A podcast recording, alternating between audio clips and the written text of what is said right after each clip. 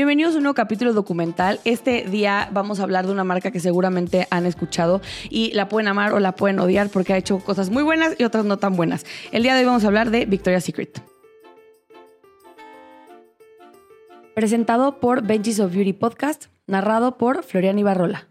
Victoria's Secret se lanza en el año de 1977 en la ciudad de San Francisco, en California. Es creado por un hombre, aunque usted no lo crea, que se llamaba Ray Raymond, que eh, tiene una historia bastante trágica este señor porque se termina suicidando en el Golden Gate. Luego les contamos este, esa historia, pero aquí lo que queremos hablar es de cómo ha hecho grandes estrategias Victoria's Secret para mantenerse relevante, pues de eh, una caída gracias a la comunicación de marca que había llevado todos los años. Así que vamos a arrancarnos a contar lo que era Victoria's Secret en los 90 y cómo es que han migrado hasta este entonces. Roy Raymond crea esta marca gracias a la incomodidad. La incomodidad de ir a comprar productos que vamos a llamarle que era lencería, que es lencería Victoria's Secret, eh, con las mujeres. Él veía y analizaba la situación, que veía que las mujeres no estaban cómodas, que no había como probadores, no había una experiencia de compra bien, bien como desarrollada. Y es cuando decide emprender a, este, con esta nueva marca que se llama Victoria's Secret. La verdad es que eh, si yo les cuento en cuánto le compraron la marca a este hombre después de haberla posicionado, se van a ir de espaldas porque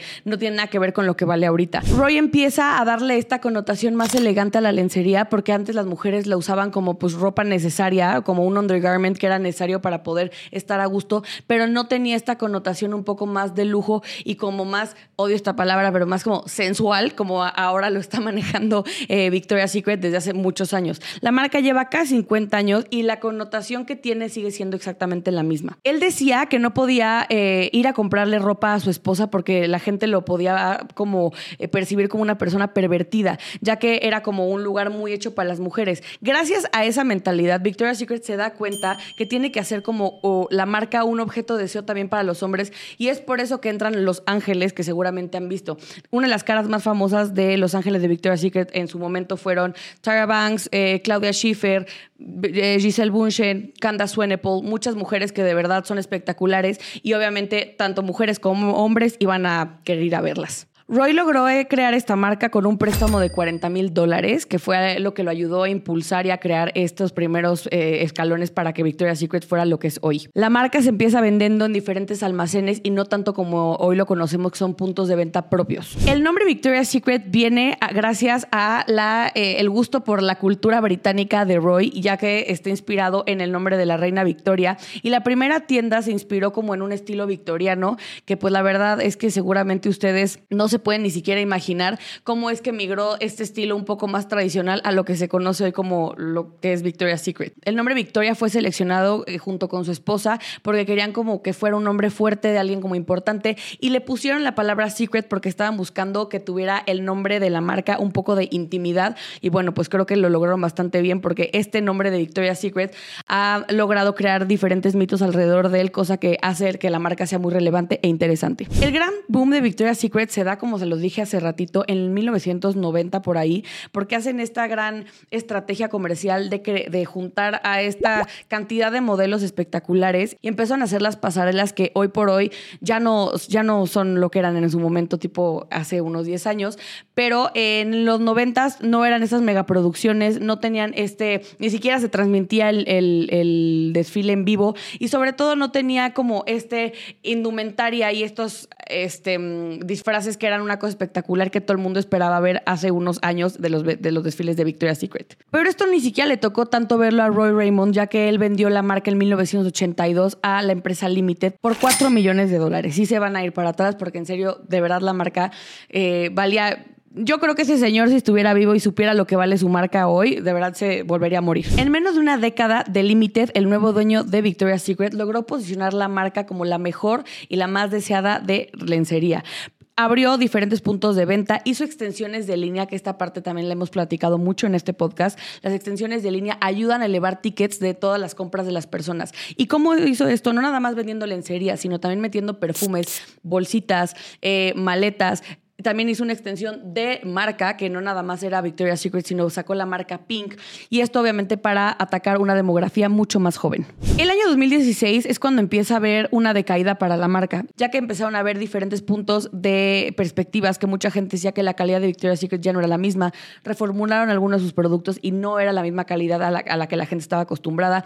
Y sobre todo entró em, todo el tema de eh, cómo manejaban la comunicación y la gente no estaba feliz, ya que Victoria's Secret promovía estándares y cánones de belleza realmente inalcanzables. Salieron muchos videos de cómo las mujeres eh, que trabajaban para Victoria's Secret como modelos tenían que pasar por unos filtros de, em, de castings muy fuertes, muy arduos y sobre todo tenían que entrar a regímenes muy pero muy insanos en temas de alimentación y de ejercicio para poder cumplir el estándar de belleza de la marca. Además que esto no ayudó ya que el dueño de Victoria's Secret en su momento pues tuvo cierta relación con el odiadísimo Jeffrey Epstein, que seguramente ya sabrán de qué tipo de escándalo estoy hablando. Y además después tiempo, eh, el tiempo pasó de ese escándalo y resulta que el CMO en de ese momento que era Ed Rasek sale a dar comentarios eh, con respecto al tema de por qué Victoria's Secret no va a cambiar su mecanismo y su comunicación de marca y que él no cree que las que todas las mujeres sean tan bellas como se presume ahora en el mundo que todas somos guapas. Que el estándar de belleza y el canon que existe para las mujeres que se consideran guapas es justamente el de Victoria's Secret. Además también le sumó al tema de la comunicación eh, que Victoria's Secret nunca iba a contratar a una mujer trans y fue algo que obviamente a la comunidad LGBTQ no le pareció y pues obviamente generó todo este escándalo y logró que Victoria's Secret decidiera en ese momento que era el año 2018 presentar su último desfile en la ciudad de Nueva York.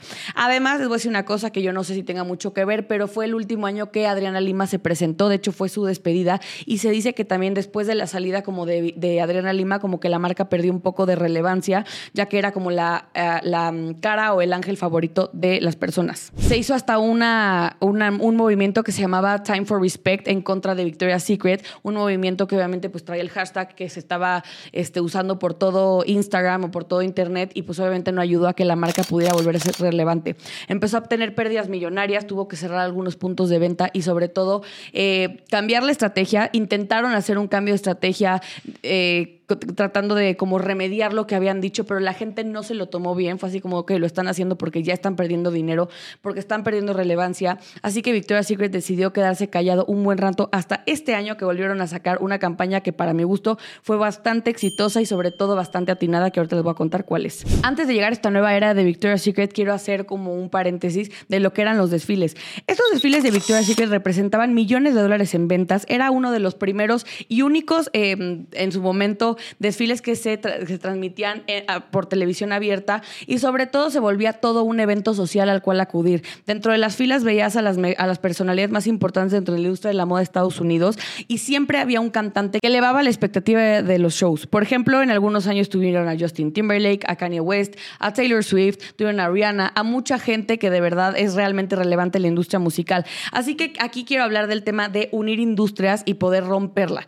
Vamos a hablar del tema de cómo la industria musical se alineó con la industria de la moda y crearon un desfile o sea, un evento que era súper esperado porque ya no nada más era ir a ver a las modelos para presumir la ropa, sino era ir a ver al cantante. Entonces tenías esta mezcla de ver a las mujeres más guapas del mundo con uno de los cantantes más relevantes, porque les he de decir que para seleccionar al cantante tenía que ser una persona que hubiera estado haciendo ruido, hubiera tenido giras, hubiera tenido algún lanzamiento nuevo de alguna canción para poder entrar a Victoria's Secret. También tuvieron a Ariana Grande, a Justin Bieber, a Katy Perry, mucha gente muy importante que realmente elevaba el rating de cada uno de los shows. Aquí algo pasó importante importante ya que ustedes me dirán que vieron a Rihanna seguramente cantando en Victoria's Secret. Pero Rihanna en algún momento eh, decidió sacar un statement donde ella ya no pretendía trabajar con la marca y esto se dio gracias a dos situaciones. La primera, eh, quitar, le quitaron el lugar a una de sus amigas modelos para meter a Kendall Jenner, que es sabido que Rihanna no soporta a la familia Kardashian Jenner, y quitaron a su amiga para poder meter a Kendall Jenner. Y además,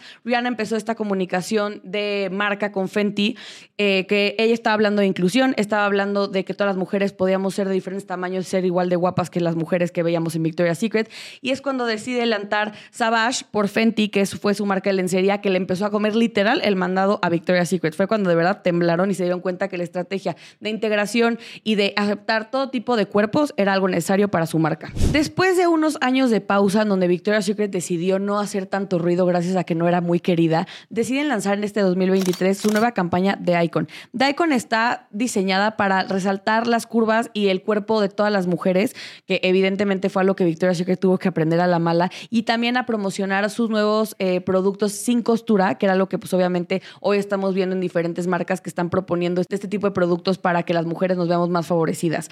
En esta campaña regresaron a sus iconos más importantes, gracias obviamente al tema y el título que es de Icon, tipo Naomi Campbell, Giselle Bunchen, Adriana Lima y además integraron nuevas caras para que se viera como más diverso el asunto. Entre una de ellas es Yalitza Aparicio, una actriz mexicana que salió en la película Roma, que agarró, que muchísima relevancia y evidentemente era una figura o una cara que probablemente en el tradicional Victoria's Secret nunca hubiéramos visto. También integraron a Whitley Harlow, que es una mujer que tiene problemas con eh, el vitiligo y eh, han logrado integrar a su pool de modelos o de eh, spokesperson a gente que tenga un poco más de diversidad diversidad cultural, racial y sobre todo de tamaño de cuerpo.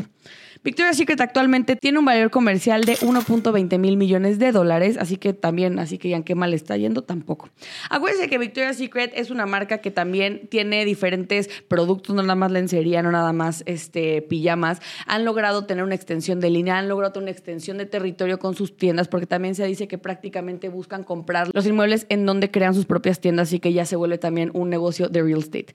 Acuérdense que eh, hablamos de las marcas y de las personas más importantes en la industria de la belleza. Tienen alguna persona que les gustaría que habláramos en estos capítulos documentales, nos pueden dejar en comentarios y sobre todo también marcas que crean que le están haciendo muy bien y le están rompiendo. Salimos todos los jueves a las 12.45 en el canal de Bin Floriana y nos pueden seguir en TikTok o Instagram en Benji's of Beauty y a mí me pueden seguir en todas mis redes sociales, tanto TikTok como Instagram como Floriana Barrola. Muchas gracias y nos vemos el siguiente jueves.